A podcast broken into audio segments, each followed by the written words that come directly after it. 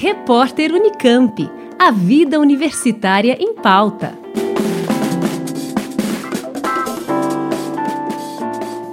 Quantidade excessiva de suor em alguns pontos do corpo pode significar que a pessoa está sendo acometida de hiperidrose, e isso independe do clima, ou seja, se está calor ou frio. Para falar sobre essa doença, nós ouvimos o Dr. Juliano Vilaverde Schmidt, chefe do Serviço de Dermatologia do Hospital das Clínicas da Faculdade de Medicina da Unesp de Botucatu. A hiperidrose pode ser dividida em primária ou secundária. A hiperidrose primária não tem uma causa bem estabelecida provavelmente há fatores genéticos envolvidos e ela se inicia geralmente na juventude, acometendo áreas mais específicas, por exemplo, como as palmas, as plantas ou as axilas, não sendo de, normalmente generalizada.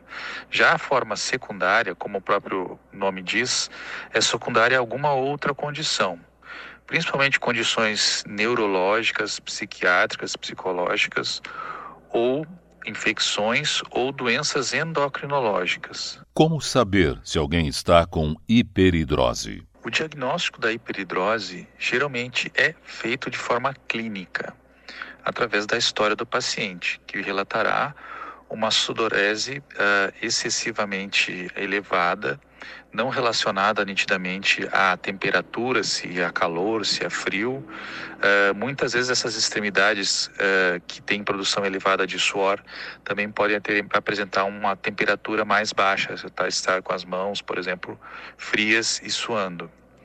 Uh, quando se suspeita de alguma origem, ou seja, uma hiperidrose secundária, alguma outra condição, aí se investiga essas possíveis condições, como doenças endocrinológicas, doenças uh, neurológicas ou infecções.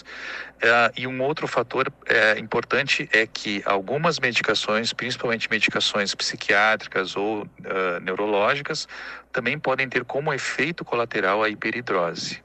Então, sempre lembrar de, de, de tratar-se também de um efeito colateral de algum medicamento. Dr. Juliano explica como é feito o tratamento da hiperidrose. O tratamento da hiperidrose é, vai depender da extensão da gravidade do quadro. Se há uma condição secundária que está causando a hiperidrose, é, obviamente o tratamento dessa condição de base, como alguma medicação é, que deve ser trocada, é realizado. O tratamento especificamente da hiperidrose, principalmente a forma primária, pode ir desde a aplicação tópica, ou seja, local, de algumas soluções que contêm sais de alumínio, uh, alguns medicamentos uh, via oral que atuam no sistema nervoso periférico, como a oxibutinina, a aplicação, injeção nas áreas de sudorese da toxina botulínica é uma outra opção e pode-se até realizar cirurgias uh, que vão uh, diminuir o estímulo neurológico das glândulas sudoríparas para diminuir a produção de suor. Então, é, há um, um, leque variado de, de opções terapêuticas que vai depender da, de cada caso, da sua gravidade, da sua extensão. Nós ouvimos o médico Juliano Vilaverde Schmidt, chefe do Serviço de Dermatologia do Hospital das Clínicas da Faculdade de Medicina da Unesp de Botucatu. Pedro Norberto, Rádio Unesp FM.